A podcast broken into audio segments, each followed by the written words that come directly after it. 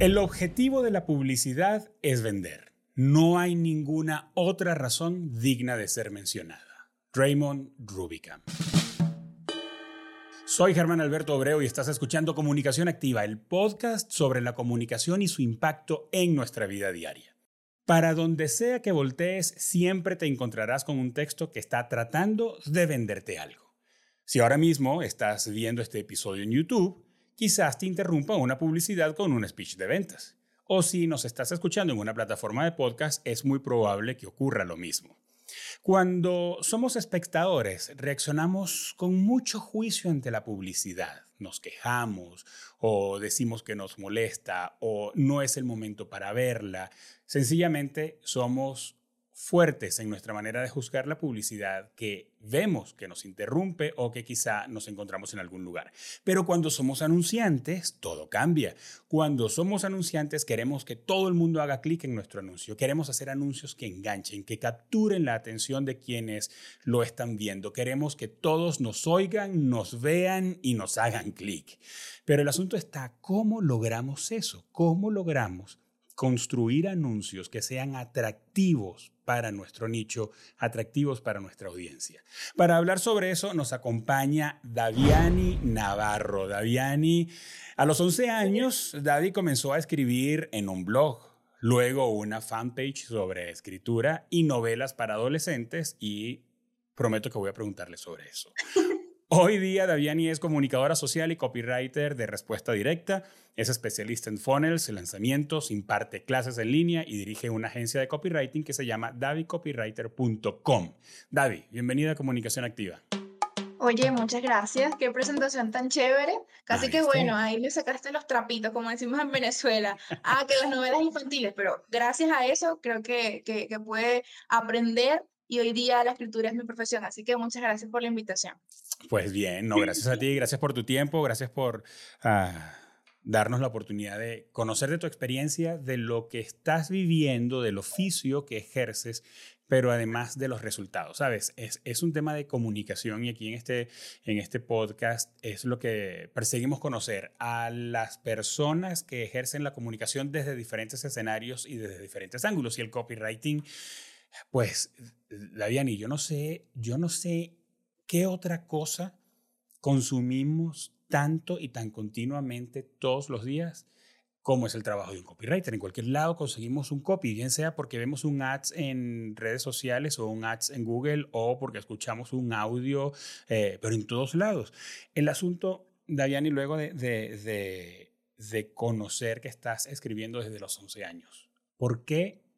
Y estudiaste periodismo, ¿por qué te dedicaste al copywriting?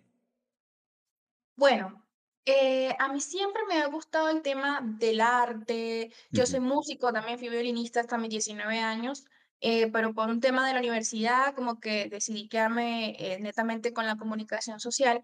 Pero desde muy pequeña, y creo que es un tema de mi familia, a nosotros nos ha apasionado la lectura y la escritura. De hecho, tengo una tía que es escritora, un tío que es compositor de música, y mi mamá es profesora de literatura y mi abuela ni siquiera llegó a sexto grado, pero creo que fue nuestra maestra de redacción de todos. Oh, Entonces, siempre mi familia, sobre todo mi familia materna, el tema de la escritura eh, es muy natural y, crecí viendo ese tema de la escritura. De hecho, tuve la oportunidad de ser la prologuista de uno de los, libros de mi tía. Entonces, como desde muy pequeña, ya venía con eso como en la sangre eh, y también crecí con eso. Entonces para mí era muy normal y lo desarrollé creo que en el colegio, eh, porque casi siempre los trabajos que tenían que ver con humanidades y todo eso, casi siempre eh, yo destacaba porque venía con una muy buena base desde casa. Entonces no fue difícil nunca para mí el tema de la escritura. Y bueno, eh, pues digamos que, ¿por qué copy? Porque también hay un tema de que eh, pues todos queremos un oficio que sea bastante rentable, un oficio que nos, que nos genere suficiente dinero para poder vivir, para poder mantener a nuestras familias. Y yo investigando, o mejor dicho, yo creo que más bien el copy me consiguió a mí, me descubrió a mí. Eh, me di cuenta que esta era una habilidad que yo podía eh, cobrar muy bien a nivel de servicio y que podía seguir haciendo lo que a mí me gustaba, que era escribir, la creación, la comunicación en general, porque también es mi profesión. Entonces creo que esa fue la razón eh, porque digamos que soy realista y también me gusta el tema de los negocios, entonces tampoco quise escoger algo donde quizás fuese más difícil generar una rentabilidad o, o, generar una facturación. Este, porque me gusta el tema de los negocios también. Entonces, quizás esa fue la razón. Súper. Ahora, Dadiani, ¿tú crees que eh, todo los inputs que tú recibiste de parte de tu familia, eh, porque es una familia que, pues si lo dijéramos en una sola palabra, está dedicada al arte, y luego tú estudias música y estudias violín por tantos años, ¿crees que eso de alguna manera como que moldeó tu olfato, tu estilo, tu gusto para dedicarte a escribir? Totalmente. Hay un tema del copy eh, que es el tema del ritmo. Y no solamente, o sea, el, responsable de dar ritmo a la lectura no es el lector, es el escritor. Previamente lo tiene que establecer. Depende de cómo tú escribas, la persona va a leer. Entonces muchas veces, no, pero es que tú no entendiste lo que yo te quise decir en el texto. No, es que yo no entendí, es que no supiste cómo eh, darle ritmo y cómo explicar. Entonces, el tema de la música, por ejemplo, yo a veces cuando estoy escribiendo literalmente siento que estoy haciendo música porque sé exactamente, es como algo que he desarrollado instintivamente, dónde poner las pausas, dónde separar un párrafo del otro, cómo darle, y eso es muy raro, suena como muy fantasioso, pero hay que darle color al texto, cuáles son los puntos más áridos, dónde quiero generar más emoción. Y obviamente hay un tema estratégico de ventas que se une con eso. Si yo quiero que la persona se enfoque, por ejemplo, en este problema, que es un problema de mercado que lo va a impulsar a comprar, yo, yo lo impulso con la escritura. Entonces sí siento que ese tema artístico me ayuda y que no es algo que es común en todos los copies, pero que sí se puede desarrollar. Para mí fue una bendición traerlo desde pequeña. Pero este, para eso está la profesionalización, para eso este, la gente se prepara y lo puede desarrollar. Me encanta, me encanta que tengas toda esa, eh, o bagaje diríamos, y toda esa cantidad de influencias para luego ponerlo, ponerlo en un texto, porque pudiera caerse en la tentación de creer que ser un copy que se destaque es producto como de la suerte o, o producto de no quiero decir de intentarlo o de ensayar y ensayar porque, porque soy un fanático también de, del ensayo y hacerlo y hacerlo y hacerlo, pero no despreciar, creo que es a donde quiero ir, no, no despreciar toda la cantidad de, de riqueza que puedes conseguir cuando a tu profesión o a tu oficio lo, le agregas otras cosas que aparentemente no tienen nada que ver. Cualquiera diría que no tienen nada que ver. Ahora, Daviani, ¿cómo hiciste para incorporar la, las ventas, para incorporar a tu pasión por la escritura, a tu pasión por el arte, el resultado, que es algo tan en blanco y negro, que es algo tan crítico y tan necesario. Cualquiera que contrata a davidcopywriter.com va a querer resultados. ¿Cómo incorporaste lo de el conocimiento y la técnica de la venta para que el arte se convirtiera en un resultado productivo? Pues fíjate que hay una parte que viene del talento, del, talento, de la personalidad, pero hay otra parte también que viene del método. O sea, siento que la venta es una metodología, es un paso a paso. Y es tan perfecto como la matemática. O sea, hay veces donde, donde nosotros tenemos proyectos o lanzamientos o clientes donde sabemos que el paso 3 no se dio por X o Y, por razones, factores externos, factores internos, por factores de mercado, por factores operativos, sabemos que ahí fallamos y generalmente los resultados lo muestran. Entonces, cuando, ahora lo digo porque tengo la experiencia, pero antes tuve fue fe. Yo dije, bueno, si mis mentores dicen que si yo sigo el 1, 2, 3, yo tengo este resultado, yo me voy a pegar a esto, pero con una fe, pero eso solamente me la dio Dios porque yo no, no tenía ni la experiencia, no tenía nada y agarrarme. Entonces yo agarré mis primeros clientes fallando mucho, estuve 10 meses completos sin generar un solo dólar, no por mi servicio, sino a mis clientes, que eso creo que es el peor dolor de un copy. Claro.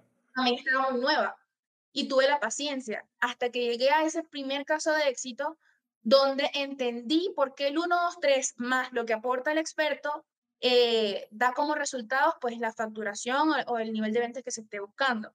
¿Cómo llego ahí? Creyendo y siguiendo la metodología. Entonces, además de talento, es también confiar en tus mentores, confiar en quien tú estás estudiando y no subestimar el tema de la preparación y de los principios del copy. El copy es una disciplina que tiene principios, entonces siento que serle fiel a eso fue clave para poder obtener esos primeros resultados. Y bueno, los que gracias a Dios hemos tenido ya los últimos meses. Me gusta esa ecuación, eh, el talento más la mentoría y diríamos ahí pudiéramos agregar el estudio más la disciplina. Esas tres cosas juntas pueden convertir pues prácticamente cualquier cosa que hagamos en un oficio productivo, algo que dé resultados y que te permita destacarte además, porque eh, creo que tener los resultados, David, que has estado teniendo es lo que hace que te destaques, que te destaques es lo que hace que otros te recomienden, que tengas que batallar menos en el mercado por, por hacerte notar, porque ya empieza el tema de la recomendación y pues la gente quiere trabajar contigo. Y finalmente, pues mira, creo que el resultado de eso es que hoy estamos conversando, o sea, no nos conocemos personalmente, no hemos coincidido nunca en ningún lugar y tus resultados es lo que hace que pues la gente diga, ¿por qué no hablas con David? Así que te felicito por eso. David, mira, estoy persiguiendo que este episodio ayude a las personas que nos escuchan y que necesitan entender cómo funciona el copywriting y lo estás introduciendo súper bien. Eh, bien sea porque son clientes o porque son copies incipientes o porque están considerando ser copies. Em, bien sea porque están ejerciendo o porque quieren serlo y están viéndolo desde afuera, ¿verdad? Ahora, una pregunta, ¿por qué una empresa, un emprendedor o, una marca necesita un copywriter? ¿De verdad es algo que alguien que tiene una cadena de tiendas de zapatos no puede hacer por él mismo. De verdad es algo que alguien que tiene una imprenta y, e imprime eh, flyers o folletos no puede él mismo preguntarle al cliente, dime qué es lo que tú necesitas y yo te lo pongo ahí. ¿Por qué un copywriter es necesario? Bueno, em, a mí no me gusta ser tan purista cuando yo hablo de esto porque la realidad es que hay 80% de emprendedores que no tienen un copy y aún así siguen vendiendo sus negocios. Entonces, no me gustaría decir que es indispensable, porque si te digo la verdad, no lo es. Ahora, ¿por qué sí? ¿Por qué sí contratarlo aún cuando yo lo puedo hacer por mí mismo? Porque es como eh, el cantante. Si el cantante tiene un, un, estudio, un talento, y sabes que en una presentación o en un, no sé, en una boda puede hacer una actuación impecable, ¿por qué lo harías tú si tú tienes la posibilidad de contratar a una persona? Entonces, este, esta figura del copy es una persona que se dedica 24/7 a saber cómo vender más. Mientras tú estás quizás pensando en la operación de tu negocio, mientras tú estás quizás pensando en la parte de, recursos humanos o de equipo, de colaboradores, el copy todo el día está pensando qué escribo, qué pongo y qué quito para vender más. Entonces, el hecho de que esta figura se dedica al 100% a dedicarse a, a procurar que tu facturación aumente, ya es un plus porque tienes una máquina humana, literalmente, trabajando para tu facturación. Número dos, el tema de la metodología que te decía y el proceso, que no es, no digo que no está al alcance, sí está al alcance de cualquier emprendedor. Hay libros de copy, cursos de copy, pero no es la prioridad. Yo generalmente no veo a un dueño de negocio estudiando a una habilidad de copy para hacer un copy. Hay personas que sí lo son, que sí lo hacen porque les gusta. Pero no es algo a lo que le dediquen tiempo, así como no le van a dedicar tiempo a aprender Canva o Photoshop o a Premiere para editar sus videos. Entonces, ¿por qué no traer una persona que sea experta más bien en ese tema y que tú no estés contratando ni siquiera el servicio de copy, estás contratando los cinco años de estudio que quizás tiene la persona, eh, que tú no los tienes y gracias a Dios te los ahorraste, entonces lo pagas. Eh, y el tercer punto diría yo que es que el copy va mucho más allá del mensaje de ventas, o sea, el copy se va a sentar a descubrir cuál es ese punto que va a marcar la diferencia para que el cliente compre o no. Ojo que yo no soy tan experta en tiendas físicas. Yo más que todo me he especializado en productos digitales y lanzamientos digitales. Y si siento que para la parte de tiendas físicas o productos físicos hay otro tipo de publicidad, que es la tradicional, la generalista, la de radio, la de quizás anuncios más como de imagen, de branding. Pero en la parte digital, por ejemplo, este, un copy puede hacer que una lista de correos que tú tengas, por ejemplo, aumente su tasa de apertura porque sabemos las técnicas y conocemos cuáles son las palabras que pueden detonar eso. Y quizás tú como dueño de negocio, pues no tienes el tiempo de entenderlo, ni de saberlo, ni tampoco tienes. ¿Por qué? Porque si eres dueño de negocio, te dedicas a hacer crecer el negocio. Así es. Entonces, em, la realidad es eso. Conozco expertos que son sus propios copy, pero porque les gusta, ¿ok? Ok, okay. Porque les gusta, porque obviamente siendo expertos en ese nicho tienen más información. Yo, por ejemplo, tengo que investigar mucho antes de empezar a escribir sobre un nicho, pero el experto no tiene que investigar porque ya lo sabe desde hace un montón de tiempo y más bien aprenden habilidades de copy y eso está perfecto. Pero otra cosa también, es otra realidad, que el trabajo del copy es bastante arduo. O sea, para nosotros sacar un lanzamiento, para sacar una página web, necesitamos horas y horas y horas de trabajo que quizás el dueño del negocio no, no las tiene, por eso lo delega. Entonces, creo que es beneficioso desde cualquier punto de vista y creo que también el, el copy, a diferencia de, otros, de otras figuras del, de la empresa, sí puede impactar directamente en las ventas. No es, por ejemplo, un diseño que es muy subjetivo, con todo respeto para el, para el tema del diseño, que también tiene su, eh, es valioso a su manera, pero el copy es frío, ¿me entiendes? O sea, tú puedes poner eh, asunto de correo número uno, asunto de correo número dos, y el que tú escribiste como dueño de negocio eh, generó 10 ventas, para el que escribió el copy generó 30 ventas. Entonces ya no es ni siquiera que yo opine o que tú opines, es que los números lo dicen. por eso obviamente los dueños de negocio quieren buenos copies en, sus empresas para que los ayuden a lograr esos números. Sí, me haces pensar, Daviani, en que aplica para un montón de cosas en la vida. Que puedas hacerlo no significa que tú tienes que hacerlo.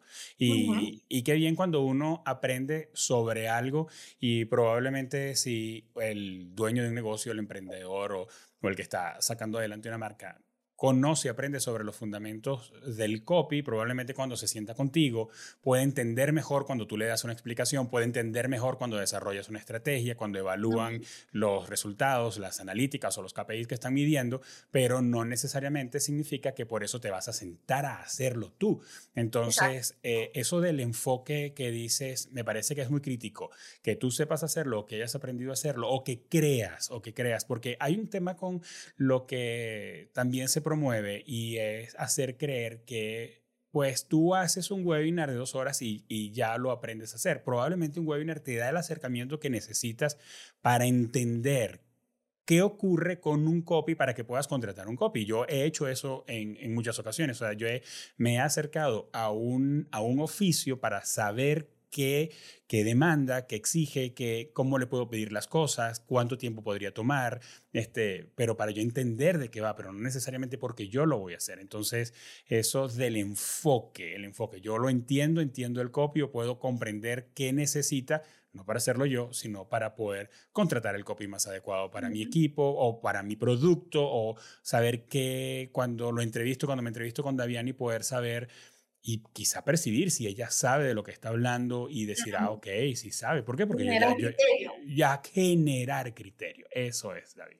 Pues bien, eh, tú has trabajado un montón de veces desde una perspectiva amplia del marketing, no solo desde el copy. Entonces, pensando en los emprendedores, dueños de negocio que nos están escuchando, gente que lleva adelante la estrategia de una marca como especialista de marketing, ¿qué le recomiendas a los clientes que midan cuando contratan a una agencia de marketing, tomando en cuenta que el copy es un elemento de un montón de elementos, ¿verdad? Que, pero viendo el cuadro completo, ¿qué le recomiendas a los clientes que midan cuando tienen a una agencia de marketing a bordo?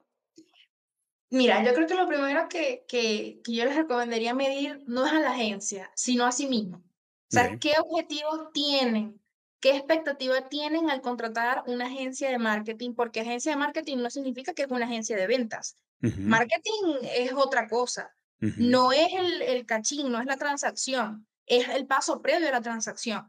Entonces siento que, eh, lo digo desde esta perspectiva porque me he topado con muchas experiencias parecidas, de que hay personas que vienen a contratar un freelance o una agencia de marketing con la expectativa de que, ok, son tres meses de contrato, al tercer mes tengo que estar vendiendo el doble. Pero resulta que la agencia de marketing se dedica, por ejemplo, a edición de videos, se dedica a creación de contenido, marketing de contenidos, que es totalmente diferente al tema del copy. Eh, se dedica quizás, mm, no sé, atención al cliente, que no es ventas, es otra cosa. Entonces, eh, siento que lo primero que hay que alinear son las expectativas. Si tú realmente quieres ventas, tienes que evaluar bien qué tipo de agencia vas a contratar. Por ejemplo, nosotros... como eh, cuál es la especialidad de la agencia que estás contratando. Claro. Exactamente, pero eso también yo lo entiendo, o sea, y, y, soy empática en ese sentido porque no todas las personas tienen eh, el conocimiento de entender qué es una cosa y qué es la otra. Pero el tema de agencia de marketing, una agencia in-house que te lleve el contenido, que te cree el contenido, que quizás eh, te cree guiones, no quiere decir que te va a generar ventas y no porque la agencia no quiera o no le ponga el trabajo, claro que sí, pero quizás las acciones que hace esa agencia son netamente de branding, de imagen, de eh, publicidad tradicional, de generar engagement, de generar una comunidad. Por eso es que es distinto la venta directa que la venta indirecta. Entonces, eso es lo primero.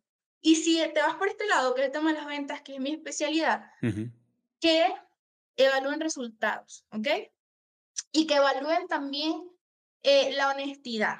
Porque muchas agencias, quizás por el, por el deseo de vender y cerrar clientes, porque tienes que cubrir un costo mensual, te prometen mil millones de cosas, te prometen, te voy a ayudar a vender tanto. Es más, no, desconfíen de cualquiera que les diga, te prometo tal resultado, porque eso es, o sea, eh, creo que no hay forma ni siquiera de asegurar eso. Tú puedes proyectar resultados, sí, porque están los números y tú puedes decir, bueno, con tantos leads logro tantos asistentes y con tantos asistentes logro tantas ventas a tal ticket. Ok, son proyecciones, pero que te diga, dame tanto y te devuelvo tanto, eso ya es una mal, un, mal indicio. Es un mal síntoma. Entonces, eso y los resultados también, ok, tú me estás prometiendo que tú eres una agencia, no sé, de lanzamiento, que es como mi, mi área también. ¿Qué lanzamientos has hecho? O sea, ¿Vas a experimentar conmigo o realmente tienes la experiencia? Y si vas a experimentar conmigo, chévere, yo te ayudo a experimentar, pero entonces vamos a alinear también la negociación. para, que no, para que no abusen, porque hay personas que también salen al mercado a abusar de los clientes y a cobrar una cantidad de dinero por algo que ni siquiera les pueden ayudar a recuperar. Entonces, creo que sería eso. Ahora, ¿cómo mides el resultado de un copy? Ventas, en mi caso. Bueno, también, por ejemplo, eh, si tu objetivo es una newsletter y tú dices, no, yo quiero tener una newsletter semanal, yo quiero generar una, una relación con estas personas, el, la primera métrica sería tasa de apertura, por ejemplo. Okay. Y la segunda métrica, según lo que estés haciendo, si estás mandando a las personas, por ejemplo, una carta de ventas a comprar o directamente un checkout a comprar, es por cantidad de ventas. Si es, por ejemplo, si vas a contratar para que hagan una publicidad pero tú no quieres quizás venta directa, sino seguidores, pues evalúa cuántos seguidores tenías al comenzar y cuántos seguidores tienes una vez después, un mes después del servicio. El copy no está divorciado de los números, es un, o sea, están ahí, son iguales. Para mí copy es, es números. Por ejemplo, en, en, el caso de las páginas, ¿cuál es el porcentaje de conversión de la página? Si yo te contrato a ti como copy, para que me ayudes con esta página de ventas y el porcentaje de conversión, una página de registro, por ejemplo, es menos del 60, 50%, es una métrica muy grave, muy grave. Si está por encima del 70, 75, 80% es buenísimo. Incluso hay, páginas de registro que se pueden ir para arriba, pero eh, siempre entendiendo, por eso les digo, dueños de negocios tienen que entender qué están contratando y también prepararse, porque si el copy les dice, no, bueno, ahí está, este, tienes 10% de apertura. Eh, para ti puede estar bien, pero realmente el mercado dicta que no, es, no está tan bien. Entonces, los números son la clave para medir realmente el resultado de un copy.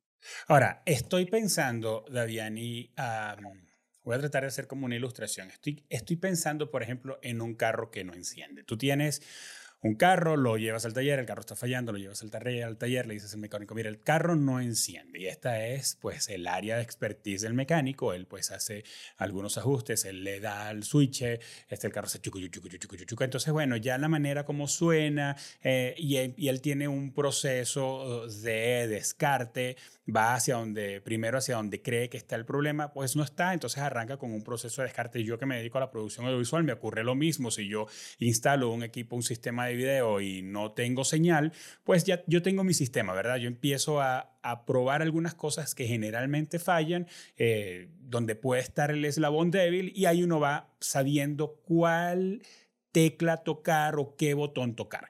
Eh, pero cuando pienso en el copy, Daviani, y yo estoy tratando de ser un poco empático con quienes nos están escuchando que han contratado a copies o que están siendo copies, y creo que el de ser copies puede ser un poco más, puedo ser un poco más empático con ellos.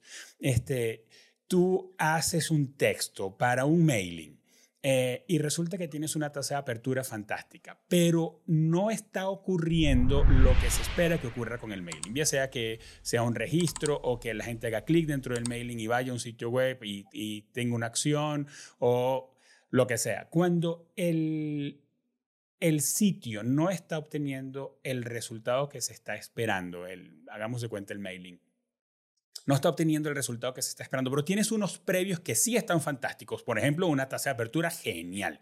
Este, eh, tú, tú sabes a dónde hay que ir a hacer ajustes, porque yo pienso en texto, ¿verdad? Yo pienso en palabras, yo pienso en que, que las palabras te enganchan, las palabras te enamoran. Este, en mi caso, cuando empecé a hacer la transición para ir del de la narrativa a los textos para ventas, y vaya, no es una cosa a la que me dedico, pero por mi oficio me ha tocado eh, pasarle rasante, este, fue una transición muy complicada porque yo vengo, yo vengo de escribir narrativa, entonces pues mis textos estaban cargados de figuras eh, narrativas y de ilustraciones y de metáforas y eso no sirve para nada en un copy de ventas.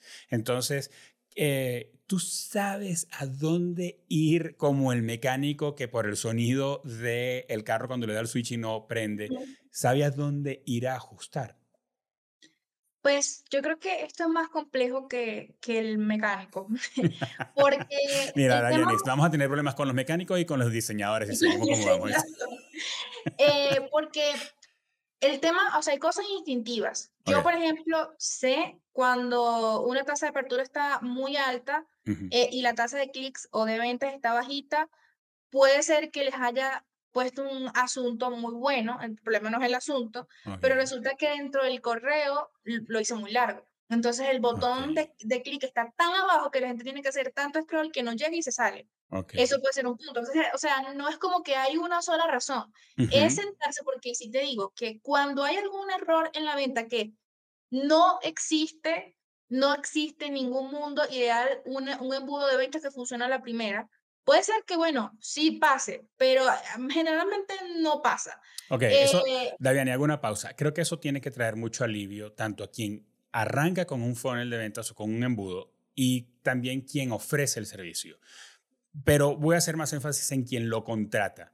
No funciona al principio. De acuerdo, no has visto, tu experiencia te dice que en la gran mayoría de los casos un funnel no funciona a la perfección al principio. Es un, es un asunto que hay que pues medir, ajustar, medir, ajustar hasta que el engranaje está perfecto. Pero también eso es que en el tema del copy hay muchas cosas subjetivas. Al principio no es lo mismo que desde cero.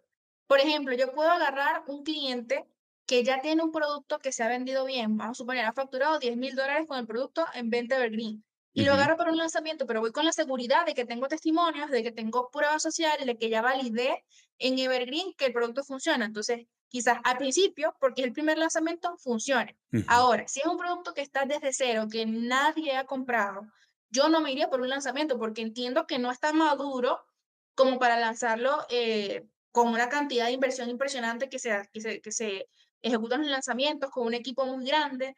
Entonces, hay que revisar bien también los conceptos. ¿Qué pasa? Generalmente al principio, pues es difícil que arranque, pero cuando un producto, por ejemplo, ya se vendió, ya no estás desde, desde cero. Quizás es el primer lanzamiento o primera vez que contratas un copy y te va a ayudar a escalar. Pero no es lo mismo contratar un copy o, o tú como copy trabajar para un proyecto de un producto que ya se vendió. Una persona que viene con el papelito, mira, este es mi proyecto de negocio, este es mi proyecto de producto. ¿Te unes o no? Uy, ya va. Ahí creo que hay muchos pasos previos que hay que dar antes de salir a vender y poner toda la confianza en un producto que no ha madurado, no ha pasado por las etapas que tiene que pasar para poder sacarlo al mercado o al menos hacer un, un ecosistema de marketing, un embudo de marketing complejo, con, porque honestamente los copies cobran bien. Entonces, esa es una buena noticia para mí, mala noticia para los dueños de negocio. Entonces, tener un presupuesto y apostarlo todo a un proyecto que no está maduro es complejo. ¿Qué pasa? Hay personas que sí están dispuestos a tener la paciencia para que este proyecto se desarrolle. Hay personas que no están dispuestas y dicen, se frustran y dicen, el equipo no funcionó, el copy es malo, eh, abandonó esto, porque también lo he vivido. Personas que hacen un lanzamiento no venden a la primera y ya este, se dan por vencidos.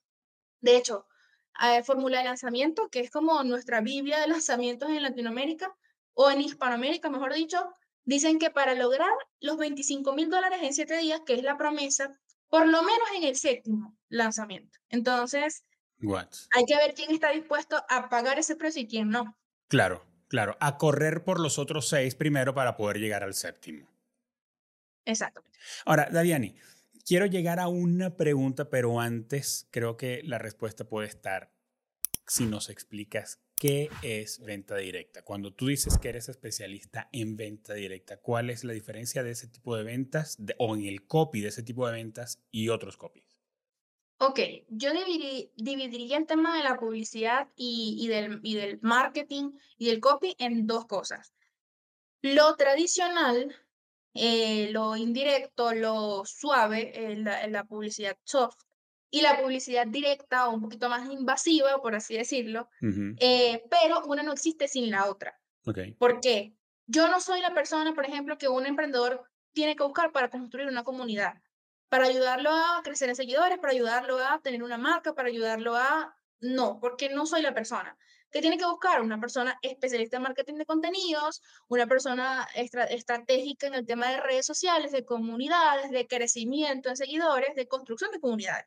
Yo entro después, ¿ok? En, en el caso de la venta directa, porque la venta directa es decir, dolor Solución, haz clic aquí y resuelve el problema. Pero esto no existe si previamente el experto no tiene una autoridad, no tiene una comunidad, eh, que yo no hago eso, o sea, generalmente no, no lo hago. De hecho, cuando lo hacía antes, es muy, ¿cómo decirlo? Es como se pierde entre los dedos, no se ve, el resultado se deja a largo plazo, entonces por eso tampoco me gusta, pero es un trabajo que generalmente ni siquiera lo tiene por qué hacer una agencia, o sea, tú como emprendedor, con esas ansias de crecer, deberías por lo menos los primeros dos, tres años de tu negocio ponerle la 10 para crear contenido, para hacer todo lo que tú necesitas para generar esa confianza. Una vez que tú tienes esa confianza y autoridad en el mercado, es donde entran las personas, por ejemplo, como los closers, los copy, los lanzadores, a explotar ese potencial. Entonces, nosotros no creamos potencial, lo explotamos. ¿Y por qué es venta directa? Porque venta directa es un poquito más, eh, eso de vender sin vender en nuestra área no existe. O sea, nosotros vendemos vendiendo. Oh Dios, este episodio me va a poner de malas con un montón de gente. Vendemos vendiendo. Entonces, eh, somos muy frontales a la hora de, o sea, los copies son netamente frontales. Dice compra aquí, porque es que, o sea, compra es porque hay un... Un, un, carrito con, con, una pasarela de pago. Exacto, o sea, Ojo, que no es poner un título y el botón para que vayan a comprar. Hay un proceso, obviamente, humano también, tiene que ser empático porque estamos tratando con seres humanos. Pero nuestro único objetivo es llevarlos a la compra. No es que se registren, o a veces sí, pero generalmente queremos es venta. No queremos es, es que yo tengo una comunidad que tiene mucho engagement. No trabajamos con, con esos resultados, que hay otros profesionales que sí, las agencias tradicionales, los este, community managers que hacen un trabajo maravilloso, pero nosotros no somos sustitutos de eso, ni ellos sustitutos de nosotros. Entonces, lo vemos separado, pero al final este, siempre necesitamos que las dos cosas estén, estén juntas. Por ejemplo, eh, Coca-Cola no hace publicidad directa, Coca-Cola hace publicidad tradicional de imagen, de marca. Pero si yo agarro en la lista de correos de Coca-Cola y hago una secuencia de 10 correos porque quiero, no sé, buscar no sé, un proyecto nuevo y quiero 100 inscritos, eso es publicidad directa. Porque les digo qué es lo que quiero que hagan en el momento que lo hagan. Obviamente, conversación. Entonces, esa sería más o menos la diferencia. Ahora, Daviania, aterrízame eso en un ejemplo claro, probablemente con un cliente tuyo, porque estoy pensando, eh, o, no con un cliente diciendo el nombre del cliente, ¿verdad? Pero sí de, de, tu, de, tu, experiencia, porque estoy pensando, ¿qué puedo vender que yo no, que pueda venir a hablar contigo y no necesite eh, todo lo anterior. Dame un ejemplo. Es que sí se necesita, porque fíjate, en el tema del email marketing hay tres cosas que hacen que las personas abran, abran un correo. Eh, bueno, diría dos principales. El asunto del correo y el nombre de quien lo envía. Porque tienes que tener una relación. No es lo mismo que te llegue, por ejemplo, un mensaje de tu mamá, llámame urgente, a que te llegue un mensaje de un número desconocido, llámame urgente, tú vas a decir quién es Qué buen ejemplo, claro que sí, claro. Entonces, este, no, no solamente es el llámame urgente, no solamente es el asunto, es quién te lo envía. Entonces, para mí el trabajo Este previo que te comento es netamente del experto y quizás de otro tipo de agencias o de profesionales. Y el mío es venir, yo vengo ya cuando el trabajo está hecho, por así decirlo, eh, que es una realidad y no lo veo de manera negativa. Es que tú eres un pitcher cerrador, entonces a ti te llaman en el octavo inning a cerrar el juego. Bueno, ese ejemplo me encanta porque literalmente somos cerradores de venta. Que hay diferentes tipos de público, por ejemplo, eh, me, me pedías un, ejemplo de un cliente tenemos clientes que tienen 10 años con su cuenta de Instagram. El trabajo lo hizo el cliente, o sea, eso no es gracias a mí. Pero resulta que llegamos a acordar un lanzamiento, por ejemplo, donde vamos a utilizar esta gran comunidad, vamos a suponer 100 mil seguidores, que lo construyó el experto, no yo, o su equipo, eh, y tomamos esta, esta comunidad y los metemos en un embudo temporal. De tal día a tal día es el lanzamiento. Entonces, tomamos toda esa autoridad porque no es que el copy solo haga el trabajo, es que la persona tiene una autoridad, una experiencia, una, mm, una eh, está certificado como experto para enseñar sobre el tema. Hay confianza. por ejemplo, hay confianza. Entonces, eso no es algo que hago yo, eso es algo que el experto lo ha construido con, con el tiempo y con su trabajo y con sus clientes. Y yo tomo todos estos recursos, ¿ok? Y los utilizo como argumentos para que en este momento 25 de, de, marzo a tal hora, por ejemplo, que, que abro carrito de lanzamiento, compren, ¿ok? Y el tema de los lanzamientos es que es un pico de facturación en un corto, de, eh, un, corto un periodo corto de tiempo. Okay. Entonces, no es algo que pasaría cotidianamente. Por ejemplo, un lanzamiento que facture 200 mil dólares, difícilmente una persona factura 200 mil dólares mensuales. Pero yo sí puedo hacer, junto con un gran equipo, o no es el copy nada más, que este experto que no tiene estos resultados habituales los pueda tener en una semana, que es donde abrimos carrito. ¿Por qué? Porque ya tiene 10 años trabajando esta gente, o sea, no es que yo vengo a presentarles algo nuevo, no, es que ya prepararon la audiencia, los expertos, y yo con técnicas de copy, de persuasión, de urgencia, de escasez, de gatillos mentales, de ofertas irresistibles, de productos muy buenos, les digo, mira, tienes 10 años siguiéndome, pero ahora, ven acá, cómprame. Ok. Ah, ok. Ah, Daviani, ¿y cuánto de eso está dentro de tu cancha pensando en que tú eres quien segmenta, por ejemplo, porque ah, usando el ejemplo de trabajar sobre la plataforma de Meta, construyes un copy, híjole, está genial, está hecho pues, pues de acuerdo con todos tus parámetros y a ti te dice eh, la experiencia, esto va a dar resultados, tomando en cuenta todos los demás elementos de los que has hablado con los que el cliente ya ha trabajado previamente. Pero tú te encargas de la segmentación, pensando en una de las cosas al final que puede afectar críticamente la venta y está fuera del tema del copy. No me encargo, pero sí trabajo muy de cerca con el trafficker. O sea, decidimos, mira, no vamos a pautar en este país, el porcentaje del, del, del presupuesto lo vamos a dividir, a dividir de esta forma, eh, vamos a buscar personas que tengan tal perfil latinos en Estados Unidos, que es un público ganador, por ejemplo. Eh, y yo también tengo que tener conocimiento de qué está haciendo el trafficker para entender qué tipo de personas llegan al embudo. Entonces, no soy quien técnicamente u operativamente se sienta a hacer la segmentación, pero sí trabajo en conjunto con el trafficker que, o el media buyer, que es esta persona que lo hace, para alinearnos e ir, e ir hacia el mismo objetivo. Porque es igual como si fuera el diseñador. Si yo estoy trayendo personas eh, del sexo masculino de tal edad al embudo, no pudiera coincidir un diseño rosado con, no sé, con un Hello Kitty, una cosa así. Claro. Entonces, más allá de que yo lo haga, eh, que no es así, es sentarme y alinearme con la persona que lo va a hacer para yo también darle la recomendación de la investigación de mercado que ya hice. Por ejemplo, le digo, mira, toma esta encuesta que hice, estas son más o menos las edades de las personas, estos son más o menos los perfiles, los dolores, los países donde viven, porque también eso lo, lo hacemos en investigación de mercado, y trata de buscar este tipo de personas. Y ya pues él hace su magia con su segmentación en Facebook, en Meta, y pues ya eso sí no lo manejo yo. Entonces, los estás mirando de cerca porque va a afectar directamente tus resultados. Si el, el KPI por, eh, o mejor dicho, el KPI que más miras, el más necesario, el, el, estrella, es la venta, es la conversión, entonces tú miras de cerca todos los demás elementos que escapan de tus manos, que están en manos de otros, para asegurarte que el, lo que tú creaste dé el resultado que están esperando. Sí, y yo creo que el copy llega a un punto donde ya no es tanto copy sino estratega. O sea, por eso es que la mayoría de las copies, no es que yo tenga tanta preferencia por mi profesión, pero es que es un, es un ejercicio natural que el copy termine siendo empresario porque te da una mm. visión tan amplia de todo el proceso desde, desde cero para que un negocio genere ventas que tú dices, bueno, ya yo sé de esto, de esto, de esto, esto no lo sé, pero lo entiendo y lo puedo delegar, entonces yo también quiero hacer mis propios ecosistemas, mis propios negocios. Claro. Porque el copy tiene que entender el 360. Por ejemplo, igual eh, también yo no es que soy la cabeza de la estrategia, por ejemplo, hay un launch manager que es otra figura también que ve el 360 y es el que generalmente dicta para dónde vamos, pero si yo dentro del copio de, de, mis investigaciones me doy cuenta de que hay un error en la estrategia, yo tengo que levantar la mano y decir, chicos, o sea, yo siento que todo va a ir bien, pero cuando lleguemos a este punto se va a cortar, por ejemplo, porque estamos apuntando a un público muy joven que quizás no tiene el poder adquisitivo, porque lo vi, porque lo vi en, en las métricas, en los datos, en los hechos y en cómo la gente está reaccionando. Hay momentos donde comenzamos con una idea en el embudo y a mitad del embudo cambiamos todo, porque nos damos cuenta de que estábamos equivocados en las proyecciones y en lo que creíamos. Y eso también es muy válido.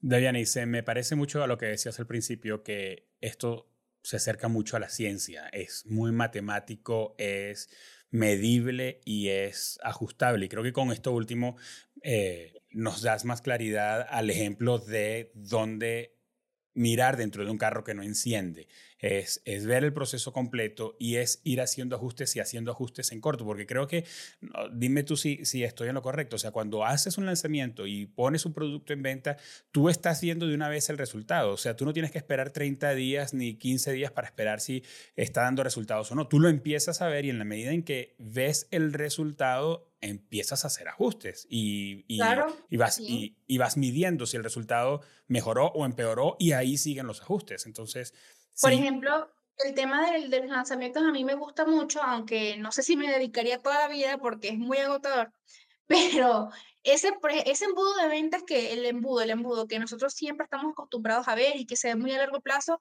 en los lanzamientos se ve en 30 días o menos. Entonces ya con 30 días puedes sacar métricas, información, hipótesis, fracasos, éxitos.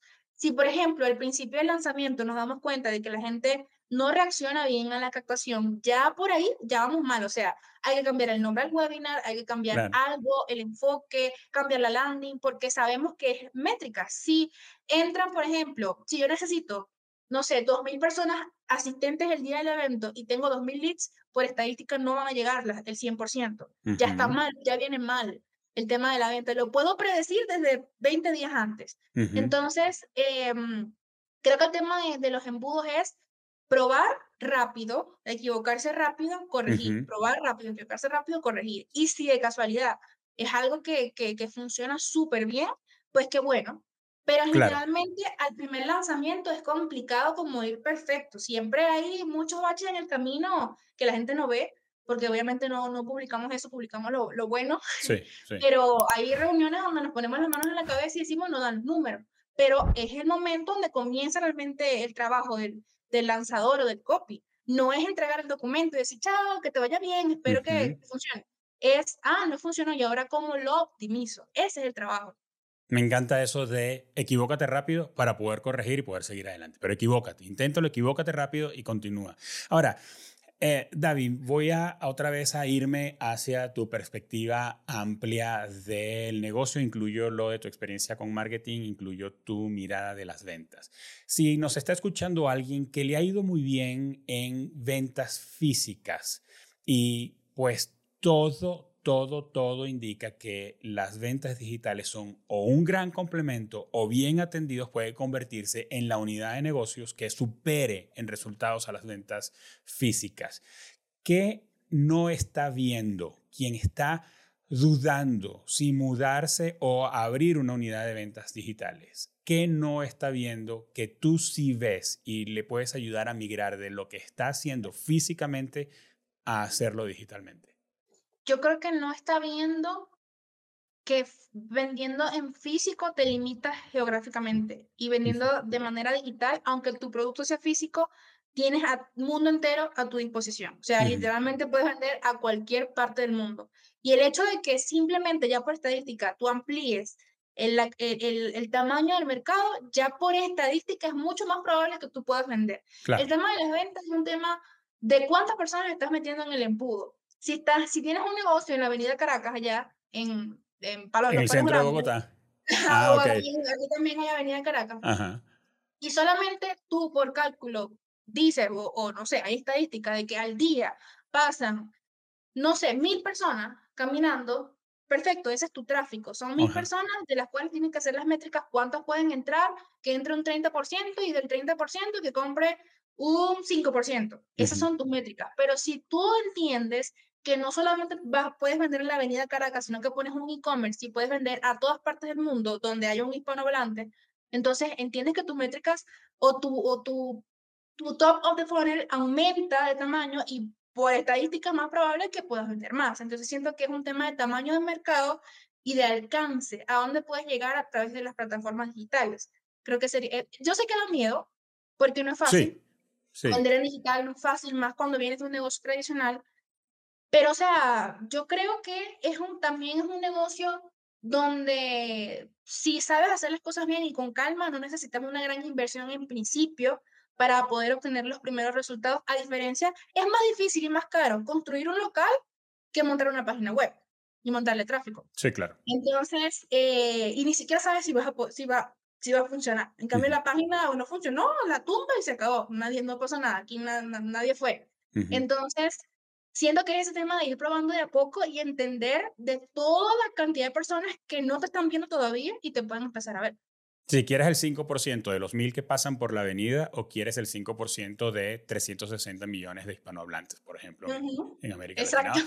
Me, me, me, recuerdas un caso de, de, una persona que conocí hace como un año y él nos contaba que pues ha construido una marca con reputación y con una comunidad y con su marca no tiene nada que ver, nada que ver con ropa, pero construyó una imagen o un branding, hizo un branding tan potente que hizo playeras para él y para su equipo y a la gente le encantó. Entonces, alguien eh, estaba en su equipo, le dijo, eh, pues ¿por qué no hacemos un plan de ventas en línea y, vamos probando y lo hacemos, lo hacemos a través de Meta? Y este, este ah, hoy día, amigo, en ese momento apenas nos estábamos conociendo, me decía, mira, esta persona que se encargó de eso, eh, pues es a lo que se ha dedicado toda su vida, estaba a bordo con nosotros vendiendo lo que nosotros vendemos, nada que ver con ropa. Entonces, pues hizo una segmentación ajustada, así como tú dices, eh, hizo un embudo, eh, fue probando, abrieron una pasarela de pago, etcétera, fueron probando tal, y él dice, hubo un día donde todo explotó de tal manera que el aprendizaje fue, prepárate para no poder atender un mercado, o sea, prepárate para que puedas atender un mercado, porque si ajustas bien todo tu proceso de ventas en el formato digital, no, no alcanzas a medir el tamaño de la audiencia. Entonces, sí, él dice, segmentar bien no solamente significa que segmentaste a tu audiencia, significa que geográficamente te aseguras de que puedes atender a la gente a la que le estás vendiendo, especialmente si no estás vendiendo un producto digital. Él dice, o sea, empecemos a vender en lugares con la gente que ya depositó, o sea, que pagó el producto y la gente estaba en un montón de lugares de México y nosotros no hicimos ese cálculo. Él dice, es un problema que uno quiere, ¿verdad? Es un problema, se nos reventó, sí, se nos sí, correcto, se nos reventó la venta y ahora tenemos que hacer ajustes logísticos, pero, pero eso me recuerda cuando hablas acerca de pues, la proporción, a quién le quieres vender. Ahora, David, em, tengo mucho rato escuchando la frase, a la gente no le gusta que le vendan, pero sí le gustan comprar. Y pues me identifico muy bien con esa frase. Ahora, ¿qué hace David para que la gente no salga corriendo con la primera línea de un copy cuando yo sé que me están vendiendo? ¿Cómo superas eso? ¿Cómo escribes el copy? ¿Qué, en, qué piensas? ¿En la mente de quién te pones? Creo que es, un tema de empatía. O sea, hay un... Es que mira, esto, esto es delicado porque yo vengo todo el rato diciéndote venta directa, venta directa, yo quiero que compren, compren, compren, y suena muy frío. Pero dentro de esa frialdad, es más, mientras más frío seas en querer vender, más empático vas a ser. Porque sabes que sin empatía no hay venta hay, hay un, amigo que dice, sin conversión, no hay, sin conversación no hay conversión. Creo que Vilma Núñez también lo dice. Así es. Entonces, em, no, sé, no es porque yo persigo un objetivo de venta directa, quiere decir que voy a decir, cómprame ya, haz clic en el link de la biografía, porque, o sea, eso no es vender. Entonces, eso ya es otra cosa. La gente cree que vender es venir, tocar la puerta con un maletín y traer este, un catálogo de productos como se hacía antes o, en la teletienda. Eso pues es mm, comercializar cosas, pero vender, no, no concibo la palabra vender sin la palabra enfatizar y sin ponerte en los zapatos de la persona que está comprando. La, la primera línea de un copy no puede ser cómprame, la primera línea de un copy tiene que ser o una pregunta o una afirmación que toque un dolor de la persona para que se pueda detener y decir, esto me interesa, está hablando de algo que yo estoy viviendo, está hablando de un problema que yo tengo.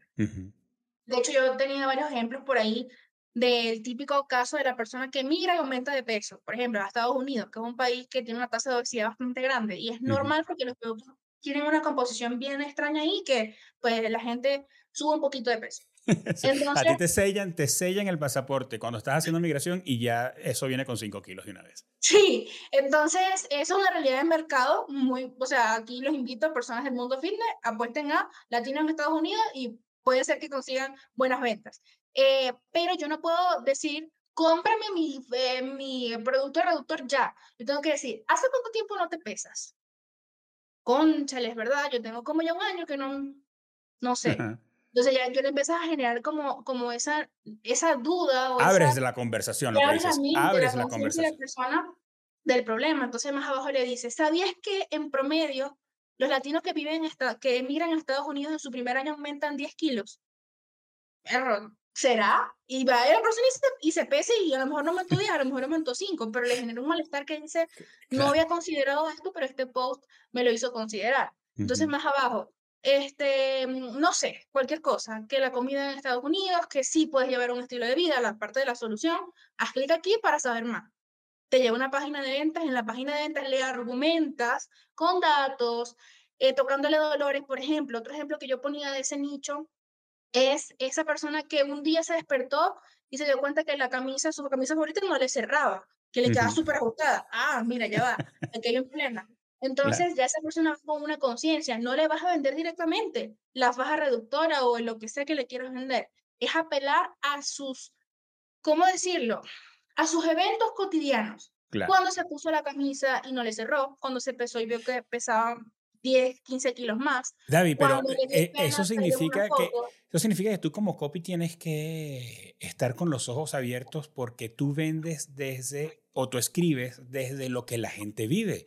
Y para poder tener esa empatía, vender desde lo que la gente vive o escribir desde lo que la gente vive, tú tienes que tener los ojos abiertos para poder experimentar y tomar y capturar de las cosas que tú vives todos los días. Pienso, así como estás hablando del tema del peso, pero pienso si vendes una, una licuadora o si vendes este, productos para el auto, o sea, es como tener los poros abiertos para capturar la experiencia que molesta, que incomoda, que te, que te hace feliz o que te parece injusta o sobrevenida en tu vida diaria y poderlo usar entonces en un copy que sea atractivo y convincente.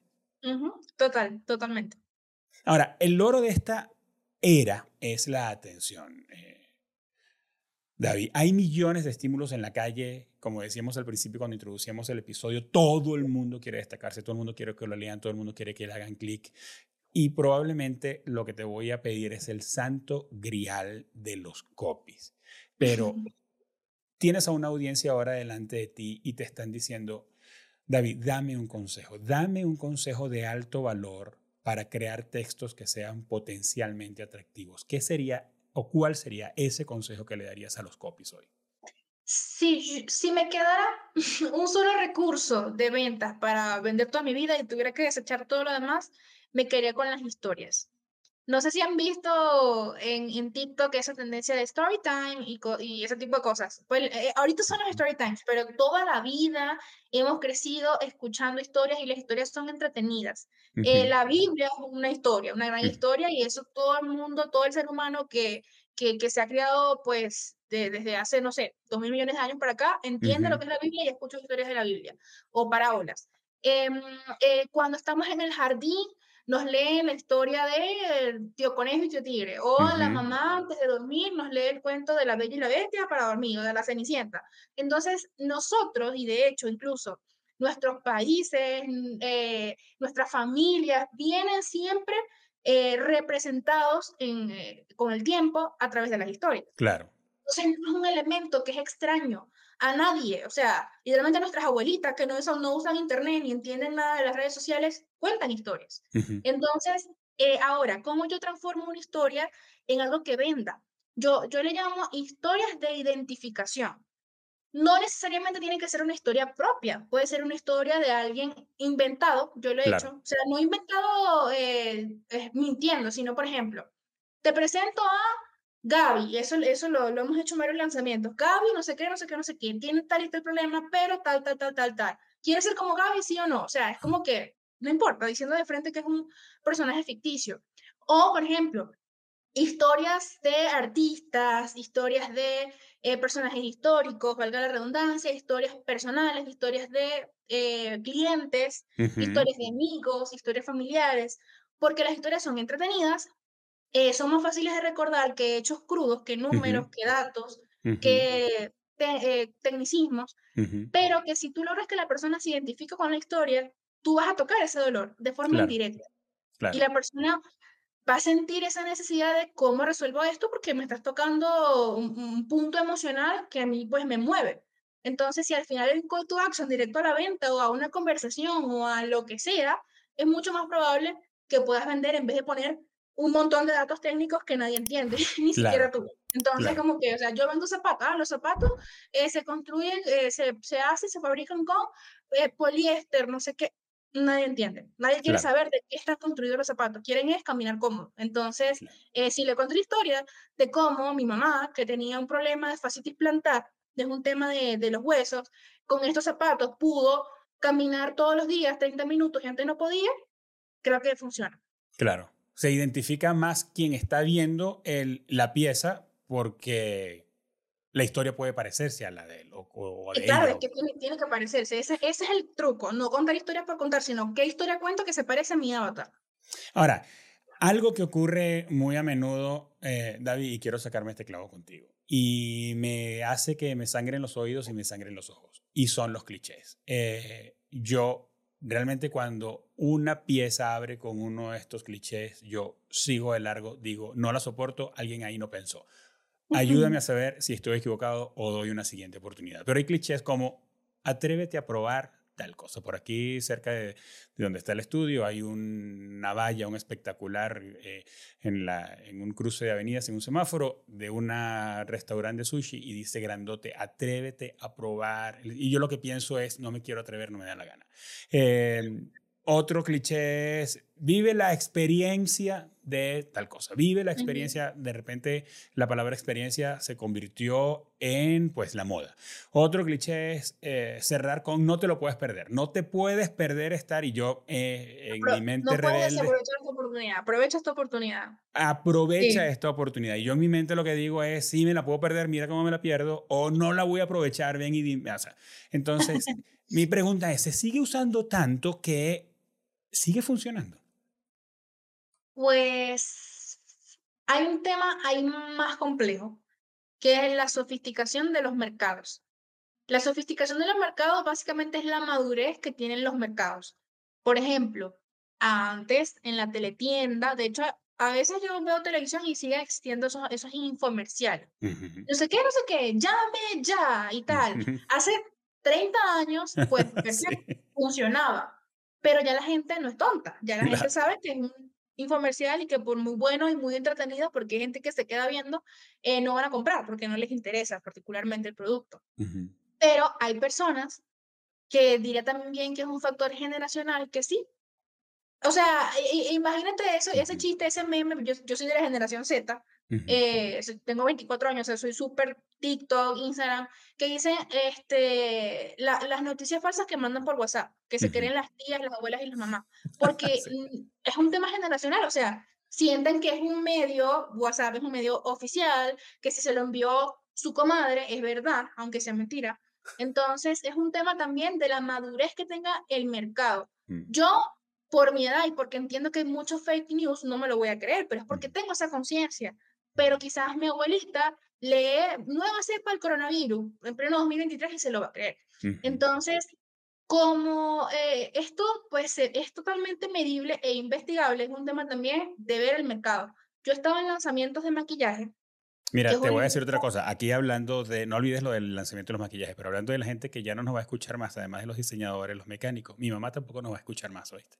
Mi mamá que tiene 73 años. Mi mamá se cree todo lo que le mandan por WhatsApp y lo reenvía. Mi mamá también, mi mamá también, y yo, mami, ven acá, mira, te voy a llamar, te voy a explicar. No, WhatsApp no va, no se va a robar tu identidad, no, no se va, pero es normal, o sea, no, no es algo que, que yo satanice, sino que es una realidad. Así. Entonces, obviamente, eh, quizás hay cosas que yo me puedo creer con facilidad y mi mamá como que, o sea, no, porque son otros mercados, son otras generaciones, son otras experiencias, pero, por ejemplo, en el maquillaje, como es un rubro que generalmente se trabaja offline, cursos presenciales, eh, talleres, giras de las maquilladoras, se, se aprende presencial porque es una habilidad física. En el tema digital no está tan sofisticado, es decir, no está más duro.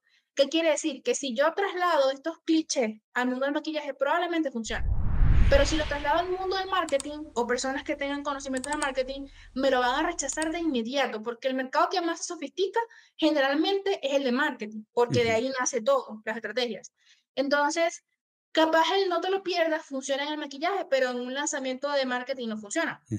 ¿Sí me entiendes? Entonces, yo obviamente no lo uso porque eh, la idea es también ir más profundo, pero hay personas que siguen diciendo, llame ya, no te lo pierdas y le sigue funcionando porque resulta que venden, no sé, este, otra cosa donde todavía hay un nivel de madurez muy bajo. Sí, probablemente me, me, estás dando un, un, buen filtro. Probablemente lo que no me gusta no está mal, sencillamente no está escrito o esa pieza no está hecha para mí. Yo no soy audiencia. no, eres el, no, eres el, público objetivo.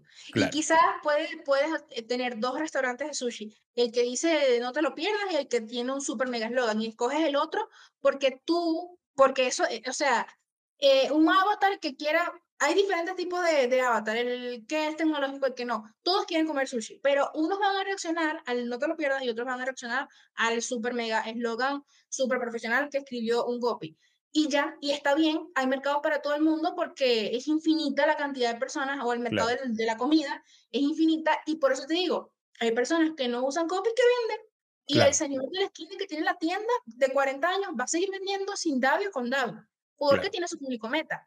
Pero, este, por ejemplo, el Sambil, que es un centro comercial venezolano, tiene su público meta también y va a seguir también vendiendo y creciendo.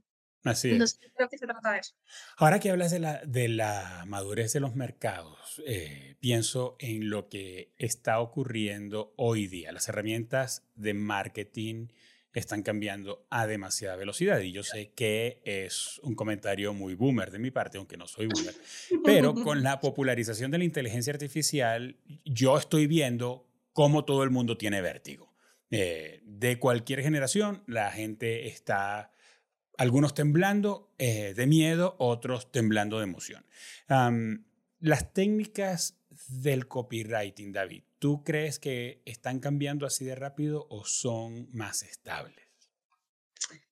Mm, yo creo que sí, no, o sea, hay, hay un gran porcentaje de principios que siempre van a ser los mismos que son los principios del marketing, porque ni siquiera es de marketing, es de la psicología, de la conducta humana. Nosotros cuando escribimos copy nos basamos en la pirámide de necesidades de Maslow, nos basamos en los arquetipos de personalidad de Carl Jung, nos basamos en estudios de psicología, por ejemplo, el libro más famoso de marketing, o mejor, de nicho, pues, el de Influence, es de un psicólogo llamado Robert Cialdini, es decir, hay ciencia de base, ciencia que es la misma de 1800 a 2023, pero una cosa es los principios, otra cosa también es la evolución y las, y las conductas nuevas que se da naturalmente. El tema del TikTok, de que, eh, mira, es que es algo tan, tan loco que, por ejemplo, antes, eh, no sé cómo sería con los teléfonos que, que, quizás no eran inteligentes, pero ahora un movimiento natural del ser humano es esto, el scroll. Claro son tonterías, pero que sí tienen una, una gran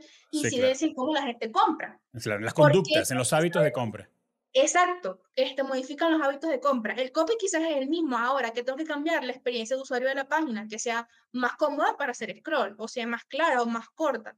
Entonces, el tema de, de, si las técnicas avanzan, sí, no. O sea, hay una base que siempre va a estar, va a estar las cuatro bases de, de la casa, va a estar las paredes, lo que puede cambiar es el color de la pared, pero siempre las bases van a estar. Sin bases no hay casa, sin techo no hay casa. Entonces, la estructura principal sigue estando igual. Ahora, ¿qué es lo que tú tienes que ir actualizando a nivel de copy? ¿Cuál es el hábito nuevo de consumo? ¿Cuál es la tendencia nueva? Y fusionar las dos cosas. Y con la inteligencia artificial, pues yo al principio me asusté, pero sané mi relación tóxica con la inteligencia artificial. ¿Fuiste a terapia? Fui a terapia, lo consulté con Elon Musk y, y, pues ya acepté que, que, que es una realidad y que o sea, no, no, es porque yo no crea en ella, no va a seguir avanzando, ¿sabes? O sea, claro. no porque yo no uso Internet quiere decir que el Internet va a dejar de evolucionar o va a dejar de existir. Entonces es como decidir, o sea, ¿qué hago yo con esto? O me asusto o lo tomo como una herramienta más. Y yo decidí la segunda opción. Hasta ahora me está funcionando. Le falta mucho por avanzar. La verdad es que no es como la gente lo pinta. Así es. Pero sí sé que va a llegar allá. Y mientras llega allá, yo quiero ser una de las primeras que sepa para yo apalancarme y aprovecharme de esa oportunidad. De acuerdo, de acuerdo. Y, y, una última cosa aquí pensando en el tema de las generaciones, David. ¿Qué haces cuando un cliente, generalmente son mayores, eh, sienten que saben más que tú porque tienen tiempo con el producto, tienen tiempo con el negocio, tienen tiempo atendiendo ese mercado? Se empeñan en decirte cómo hacer el texto para la campaña. Bueno, ¿Cómo le dices, como dijo Alejandro Sanz, te lo agradezco, pero no? ¿Cómo, haces? ¿Cómo tratas al cliente? Mm, mira, o sea, yo creo que el cliente está en su derecho también como de, de decir, eh, según su experiencia, porque el, cliente siempre va a proteger su inversión y su negocio. Yo como copy quizás paso, eh, trabajo un año con el cliente o menos, pero él es, el, es quien queda con, con su negocio y lo va a cuidar como si fuera su, su tesoro más preciado. Entonces siento que es un mecanismo natural de cualquier dueño de negocio de decir, mira, yo siento que esto no va a funcionar, este, no quiero que digas esto, eh, mis clientes jamás me han dicho que quieren esto y por qué lo estás poniendo en el copy, eh, y empiezan también como a asumir cosas, como que no, mis clientes no hacen esto, pero yo resulta que investigué, eh, que los entrevisté, me senté con los clientes, los entrevisté, les hice preguntas estratégicas y resulta que sí. Entonces, hay diferentes etapas. La primera es negociar, como que mira, yo entiendo que tú este, tengas esta perspectiva, pero fíjate que, y le argumento tal, tal, tal, tal, tal. Perfecto, hay clientes que ceden, clientes que no ceden. Y si la persona no cede y yo sé que ese, ese cambio que me hizo va a impactar mucho en los resultados, yo se lo tengo que decir. Le digo, mira, vamos a hacerlo así, ojo, nunca confrontándome ni nada, porque al final del día no se trata de eso. Claro. Eh, vamos a hacerlo de esta forma, pero quiero que sepas que es probable que va a haber un resultado este, menor al que estábamos esperando por esto, por esto y por esto. ¿Estás dispuesto? Sí, ok. ¿Estás dispuesto? No, ok. Entonces yo lo hago como, como yo creo.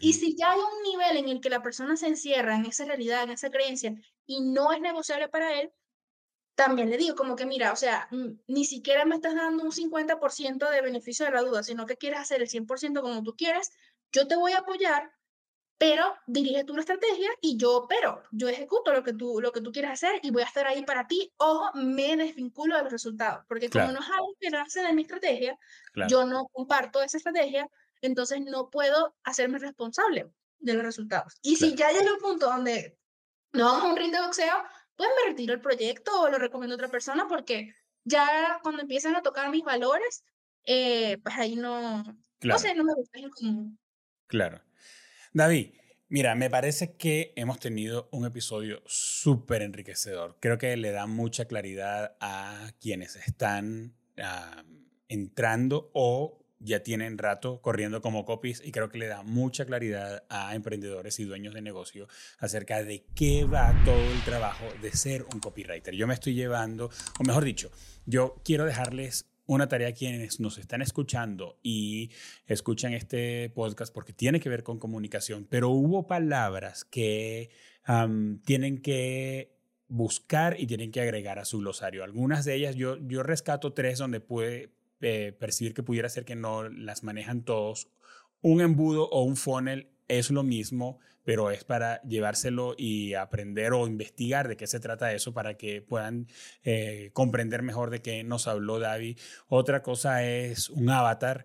Y la tercera que pensé fue... Mm, no le recuerdo ahora mismo, pero si hay algunas palabras, aparte de funnel o, aparte de avatar, que, que escuchaste y dice, que, tiene que ver con eso. Avatar, te adelanto, no tiene nada que ver con la película. Y un embudo no tiene nada que ver con el embudo que tú conoces, que usas en mecánica o usas en la cocina. No es el mismo, pero sí es el mismo concepto. Es una entrada grande de clientes con una salida pequeña que tiene que ver con en quién se está convirtiendo finalmente tu cliente o, la conversión cuando tus clientes entran por ese embudo. Eh, pero quiero que sepas, lo que quiero decirte es, Entiendo que probablemente hubo palabras que no manejas o expresiones, pero las tienes que aprender si quieres comprender de qué va un proceso de lanzamiento o un proceso de marketing digital para tu negocio. David, estoy muy agradecido por todo este tiempo que nos has dado y creo que nos has agregado mucho, mucho, mucho valor. No, gracias a ti de verdad y gracias a todas las personas que nos están viendo y escuchando.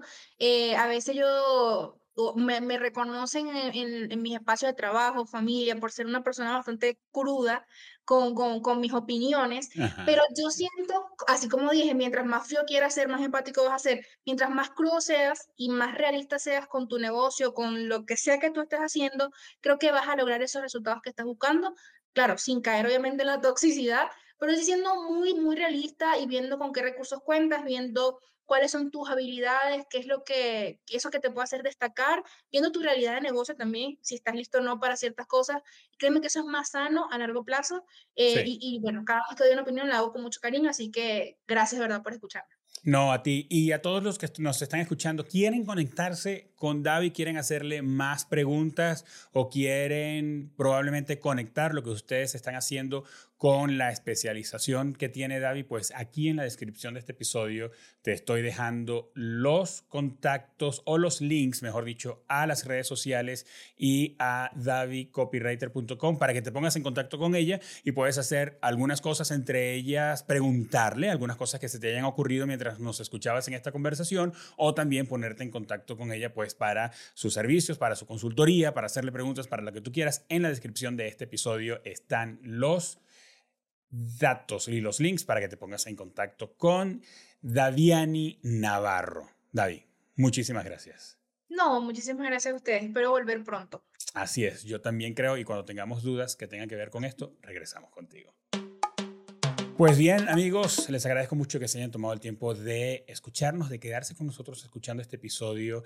Eh, constantemente mientras escuchaba a David, yo pensaba, ¿qué tiene que ver esto con la comunicación? Tiene que ver todo con la comunicación. Es casi, casi, casi que la comunicación en su estado más puro porque la venta, la venta es estrictamente comunicación. Tú no compras nada que alguien te haya mostrado o que alguien no te haya recomendado o que alguien no te haya vendido o que no hayas visto en algún lugar o que cuando se te ocurrió que tú dijiste, no, yo necesito, yo necesito un sartén en donde no se me pegue el jamón. Entonces tú saliste a buscarlo en algún lugar, en alguna de las plataformas digitales donde compras artículos y tú leíste una descripción y tú leíste un título y leíste comentarios y leíste allí en ese lugar textos que te llevaron a tomar una decisión y ahí es donde está el trabajo de Davi, el trabajo del copy, del texto y toda la estrategia para que finalmente vayas al botón que dice compra aquí y hagas clic y termines concretando una compra. Tiene todo que ver con la comunicación, así que yo espero que si quedaste con duda o quieres saber más, te pongas en contacto con David en los links que dejamos en nuestra descripción. Además, si escuchaste esto y dijiste, caramba, esto lo tiene que escuchar mi amigo, mi socio, mi compadre, mi compañero de trabajo, mi colega, por favor, envíale este episodio. Anda allí a la plataforma de podcast de donde nos estás escuchando, dale compartir, envíaselo también en YouTube para que le vean la cara a Davi además. Y entonces eso es una posibilidad aún más alta de que se convenzan de todo lo que ella está diciendo. Y escríbenos en tus comentarios también cualquier comentario, cualquier duda que quieras hacernos usando la etiqueta comunicación activa, hashtag comunicación activa y por supuesto lo más fácil que puedes hacer es darle seguir, darle a la campanita en YouTube para que te lleguen alertas cuando subamos un episodio que es el martes de cada semana y pues puedas saber siempre lo que estamos conversando acerca de comunicación en este podcast Comunicación Activa. ¿Necesitas ayuda para llevar las comunicaciones de tu empresa o de tu marca personal a otro nivel? Pues escríbenos ahí en las descripciones también está en el link y escríbenos a www.kipusmx.com. Allí nos visitas, puedes dejarnos tu pregunta, tu duda y nos ponemos en contacto contigo lo antes posible. Este episodio de este podcast llegó a ti gracias al profesionalismo y al compromiso de Mariana Moreno en la producción, de Eva Daniela Ableo en la coordinación de redes sociales y de Óscar Osorio en la postproducción del audio y del video. Te escucho y te veo en un próximo episodio la próxima semana.